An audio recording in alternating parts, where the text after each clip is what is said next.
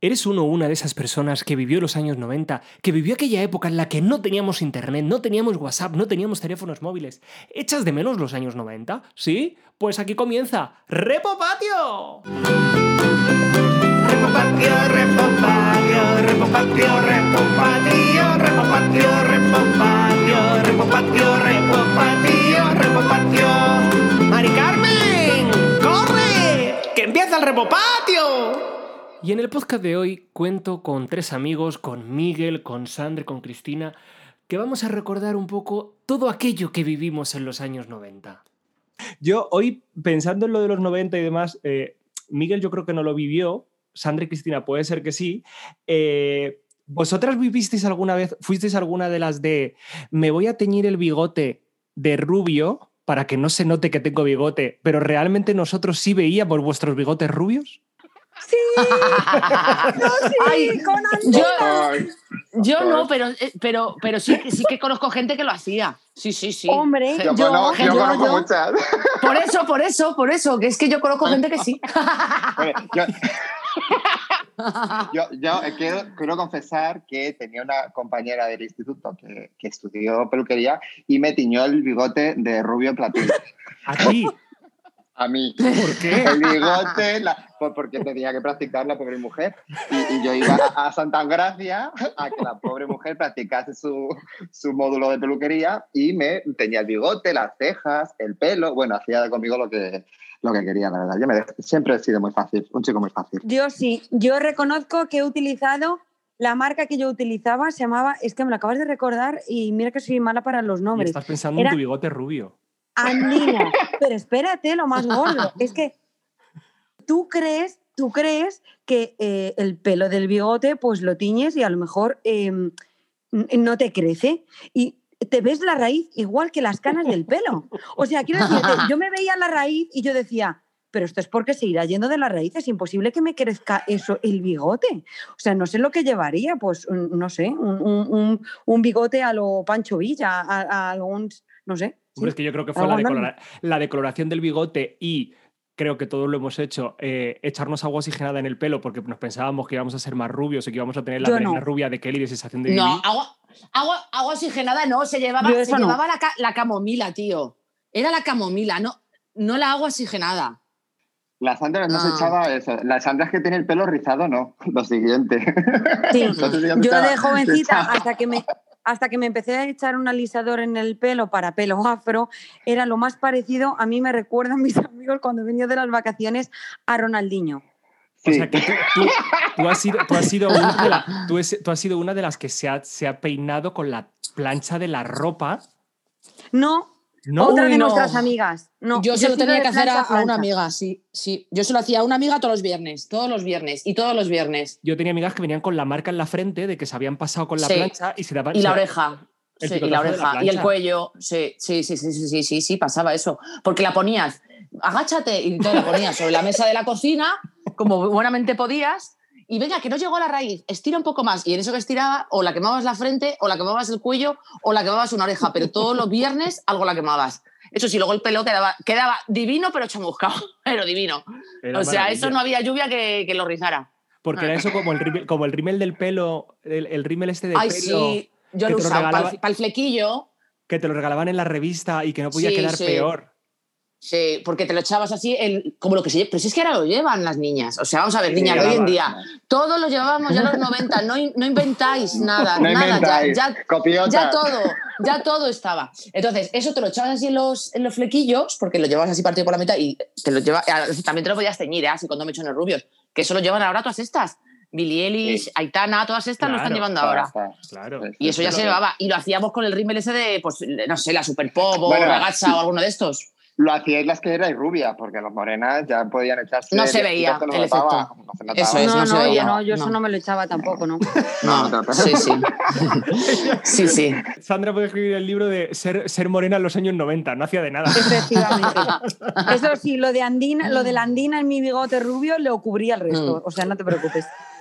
Ojo que lo utilizaba para bigote y para em, patillas. Patillas. Joder. Patillas. De pantoja. Sandra, la gente te, te está imaginando ahora como una mujer muy morena, muy morena, muy morena y con un, con, con un bigote rubio. Tal cual. Yo Tal era, cual, yo no era lo más parecido a la pantoja. Rubio platino. Sí, sí, sí. Yo, yo he de confesar, he de confesar una cosa. En el bigote no, pero en las cejas una vez lo eché. En las cejas a ver si se quedaban rubias de la andina y en vez de rubias, claro, se quedaban naranjas. Entonces, entonces es verdad que la andina, porque es verdad que eso era, era como una, una pastita y unos polvitos, pero claro, tenías que Sí. saber eh, cuánto cantidad de polvos y cuánto cantidad de pastita. Entonces era como un poco, va, a ojo. Si, si No quiero que me quede muy rubio, no pues creo que echabas más polvo, me parece, no lo sé.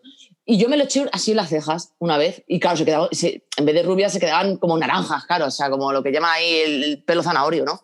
Y se me quedaron naranjas. Ya a partir de esa nunca más. El bigote no, la verdad, pero las cejas sí, lo probé. Porque cejas. vosotros realmente, ¿qué, qué echáis de menos de los Ay. 90? Echamos de más. Ser jóvenes, ser jóvenes. Lo único, porque el resto Sensación de vivir, sensación de vivir.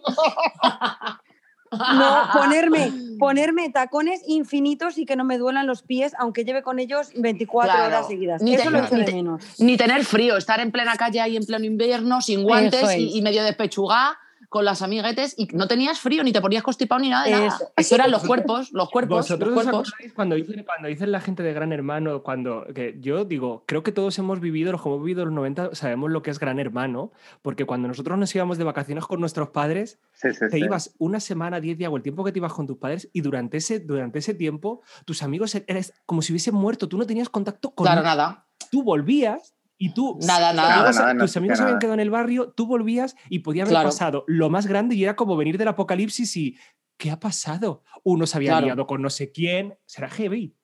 Yo Sí, sí, recuerdo sí, algo sí. un poco más lamentable incluso, que es escribir postales a mis Sí. amigas. Y Pero llegaban espera, espera, que tú. claro. Postales Sí. en las que no contabas nada porque sabías que lo iba a leer la madre, el padre, Claro. los hermanos, antes de que lo leyese ella. Entonces no, no servía de nada, no decías, este año no he visto al chico que me gusta. No, no, no contabas nada. Realmente pa- escribías una postal con una imagen chorra eh, eh, y de venidor y ya está. Eso te pasaba cuando llamabas por teléfono que no sabías si te tenían cogido el otro Claro. teléfono de la casa en el que a través de él te escuchaban. Yo siempre lo cogía para cuando hablaban mis hermanos. O sea, está- y cuando hablaba mi madre y cuando, y cuando hablaba todo. O sea, yo era la radiopatio. O sea, yo cogía siempre el teléfono. Y, se te y claro, lo malo es que se te escuchaba la respiración. Y entonces tenías que estar con la, con la, con la mano tapada. Porque si no, mi hermano decía, ¡cuelga! Y claro, tenías que estar casi, casi haciendo apnea. Porque, porque si no te, te escuchaban, claro, la respiración te la escuchaban.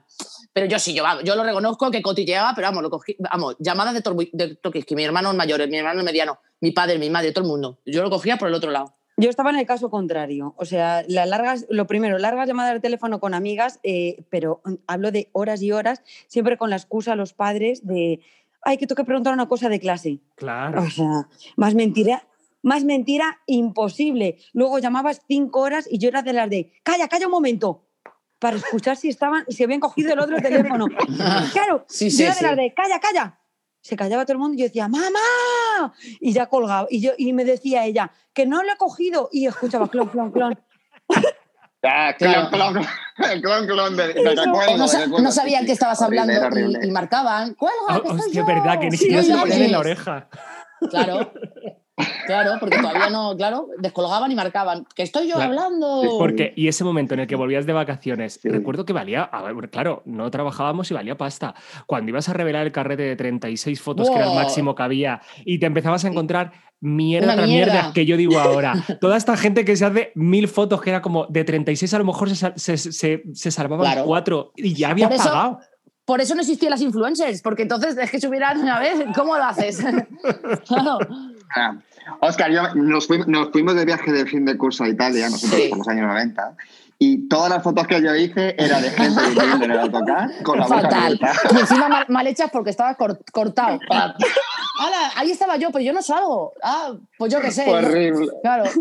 Bueno, yo la Las cuando- cámaras, las cámaras de usar y tirar, que ahí sí que no veías nada, no veías ni, ni lo que Cuando hacías. hizo, cuando hizo mi primo la comunión, mi abuela puso un carrete de 36, porque era eso. Yo recuerdo que era el de 12, el de 24 y el de 36. Sí, sí, joder. Mi abuela era, era como la Lidia Lozano de la boda. Era venga a hacer fotos, venga. Y mi abuela, uy, porque es verdad que, algún- que algún carrete te dejaba hacer 37 fotos, ¿sabes? Y Sí, empezábamos todo el mundo. La abuela está haciendo muchas fotos, ¿no? Uy, la, la abuela Buah. ya se está pasando y la abuela, uh, esto, madre mía, para la de fotos que hay. Recuerdo, fue el sábado de la comunión, el lunes digo, abuela, rebobina el carrete, dámelo, que lo voy a llevar.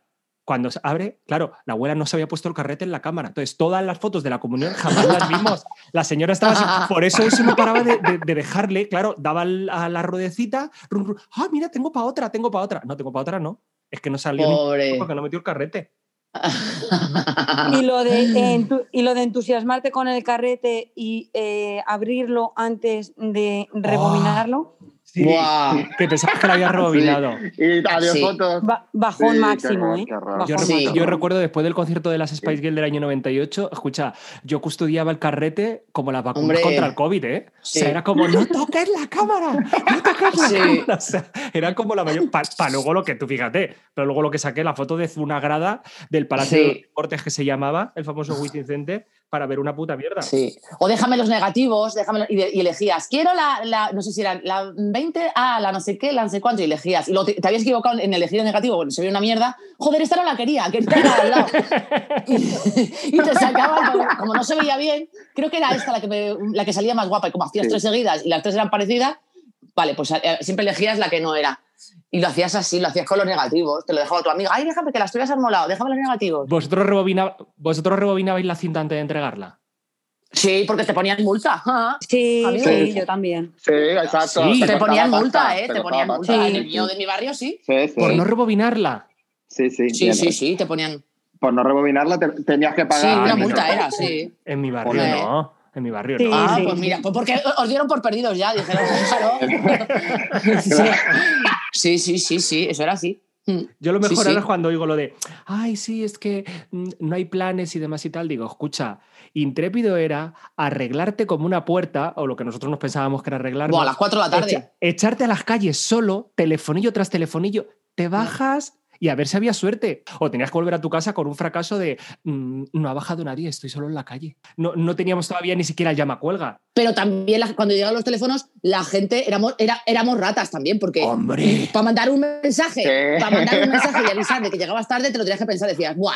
Si ya voy a llegar, porque te No, costaba claro, la vida. Es que no, no existían los mensajes, no os acordáis, Cristina, tú y yo, por ejemplo, era una perdida es que voy a las Eh, Eran cuatro. códigos, Exacto. Dos perdidas es que Fua. voy a las cuatro y media. Tres Claro. perdidas que mi madre me entretiene a comprar el pan. Cuatro perdidas. eh, o sea, eran códigos para no gastarte un duro, porque un mensaje, vamos, lo que es un mensaje ya decía, buah, déjate, 50 céntimos o no sé cuánto era, o yo qué sé. Y cuando, cuando, te, cuando te cogían la llamada perdida, que era una perdida, de repente te cogían. Buah, sí, sí. sí, sí. Pues decías, ya no te la hago nunca más en la vida, es lo que has ganado. claro. Con los amigos que te costaba un montón gastarte en un mensaje, pero luego con el niñato de turno que te gustaba, te gastaba los 10 pavos por la noche. Empezabas a mandarte mensajes a las 10 de la noche y a las 3 de la madrugada sin saldo y al día siguiente corriendo a recargar. Y le dejabas, Uno- hasta el móvil, y le de dejabas hasta el móvil para que mandara un mensaje. Y tu amiga se podía estar muriendo que le decías, no, tía, que se me Ahí, gasta el saldo. ahí es, ahí es. Es ahí verdad. Déjame mandar un mensaje. Vamos, Sí. antes me matabas. Sí. Ah, te voy a dejar ni loca. Una vez recuerdo coincidir con Tony Aguilar en una, en una fiesta que había de no sé qué, una, cualquier mierda de las mil que, que- que siempre hemos ido, y estaban las fans, creo que por entonces One Direction, bueno, le ponían verde, porque qué fuerte no tener información. Y recuerdo yo decirle a Tony Aguilar, yo me comía de 8 de la tarde a 10 de la noche el puto fan club con el Tony Aguilar y Joaquín Sí, Luqui. fan, club. y me compraba las revistas los lunes. Yo me gastaba un dineral para poder saber qué iban a hacer las Spice Girls, ¿sabes? Digo, y ahora Claro. lo ves a golpe de tweet, a golpe de Nada. post de Instagram. Y era como. Las revistas o, o los programas, lo que dices tú, de radio. Claro, eso es. Programas de radio, pero a una hora tenía que estar. Y si empezabas, joder, he llegado tarde, ya está empezado, ya, la- ya, ya, la han puesto, ya han soltado la canción que quería. Bueno, igual, grabarlas con la cassette, como hacíamos Yo, te- todos, yo grabarlas. tengo cas- yo tengo casetes con las, con las noticias que daban de las Spice Girls y recuerdo mi amigo que fue el primero de tener internet, yo mandar un Sí. email desde su casa, porque fue cuando empezó el internet, creo que en el 99-2000, y tú sabes Mm. lo que para mí supuso, y que recuerdo todavía que decía el presentador o la presentadora de fan club, Oscar Spice nos escribe para pedir una canción". y tengo la grabación por ahí en una cinta de cassette. Ay, qué maravilla. lamentable. Oscar Spice es buen nombre. ¿eh? Sí, sí, sí, me lo puse, y con K, y con K. Sí. Sí, era así, llamabas a la radio para dedicar, le dedico la canción a no sé quién, no sé cuántos, y, la- y te la ponían. Y, y yo la pedía para grabarla, no porque no se la quería dedicar a nadie. Yo Sí, decía, pero "Ay, es que me falta cuenta- esta. ¿Te das cuenta que siempre hablaban al principio o al final y te jodían la canción Ya, qué entera? asco, qué asco, qué asco, qué asco era eso. Claro, sabían que estábamos detrás con los dos dedos en el rec y play para darle, entonces sabían y decían, no, no, cómprate el disco. Entonces te hacían eso a posta. Sí. ¿A vosotros os sentaron vuestros padres y os dieron, os dieron la charla oportuna sexual? ¿O no, no. ¿Dónde lo buscabais? Jamás. Nada, Jamás. eso se aprendió con el tiempo. O sea, déjate de rollos. Eso. Nada, como mucho, el Eras una vez en la vida el capítulo que hay. Ya está, no hay más. Uy, yo es que con, con el programa de En tu casa o en la mía ya aprendí mucho, ¿eh? Ah, eso ya nos pilló a nosotros, que ya lo sabíamos todo. Sí. ya nos pilló No, viejos. Ya, ya- No, ya nos pilló ya. ya sabíamos todo lo que Nos teníamos pilló que sa- saber, ya te sabiendo. Sí. ¿Y de, la te- Sí. ¿Y de la tele que echáis de menos de los 90? Hay todo, todo, todo. Oye, todo. Ahí, fueron los no, sí, grandes programas de la vida. O sea, Sí. eso ya nunca va a volver. Ahí había dinero para hacer maravillas. Ahora ya no, ahora todo, todo ya es Sí, chapuza. sí. O sea, ya es, claro, eh, las producciones gordas y buenas eran, eso- vamos, eso eran los programazos de toda la vida. Ese momento de sorpresa, sorpresa que traían a Whitney Claro, Houston, hombre, por Dios, a- por Dios. a todo el mundo, claro. que ahora no, no nos lo han traído ni en el Max Singer, a, a gente importante Nah. de sorpresa, sorpresa, la de, Eso dinero es. que, la de dinero que se movía. La de dinero que había ahí, claro, tú imagínate. Nada. Programas mundanos como Furor. Con Furor, ¿quién no ha Hombre, visto Furor? claro, ¿Y quién no ha gritado? Con Claro. Furor? Bueno, Soñaba con ir a Mm. Furor. Crónicas marcianas, Sí, sí, era crónicas marcianas. Crónicas Marcianas fue Sí. lo más del mundo uh, Mm. mundial.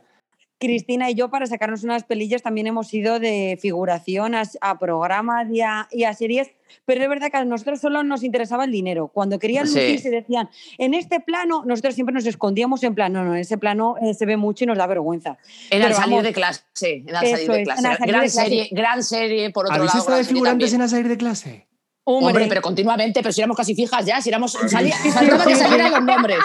Faltaba que salieran los nombres en los créditos. Vamos, en vez de ir al instituto, íbamos al salir de clase. en vez de ir al de verdad, íbamos al de ficción. Lo que era más lamentable, al informal, que estabas ahí parado También. como un sí eso. Ah, bueno, Detrás. detrás. Ahí, Es verdad que era como- como un escaparate, ¿no? Sí, íbamos juntos sí, muchas veces, con, con Miguel Sí, también sí, hemos sí. ido. A mí siempre me colocaban detrás, por, por rubia, siempre me colocaban detrás, macho. O sea, Era rubia. una cosa, era tú, la rubia, ah, detrás, claro, para lo típico de que ponen detrás a una para que así por la gente, ah, pues mira, la rubia esa. Siempre, Claro. tío, y claro, to- todo el programa Sí. detrás. Y vuestra O sea- familia ahí viéndolo súper orgullosa de que No, estabais y ahí. co- no, co- cobrando la misma mierda que los que no. Claro, cobrando lo mismo que los que no salían detrás. Yo tengo un, un VHS de los capítulos en los que salíamos en a salir de clase. Sí, yo también. que sí. mi madre tituló en la pegatina Sandra, protagonista al salir de clase. Madre ¿Vale? mía.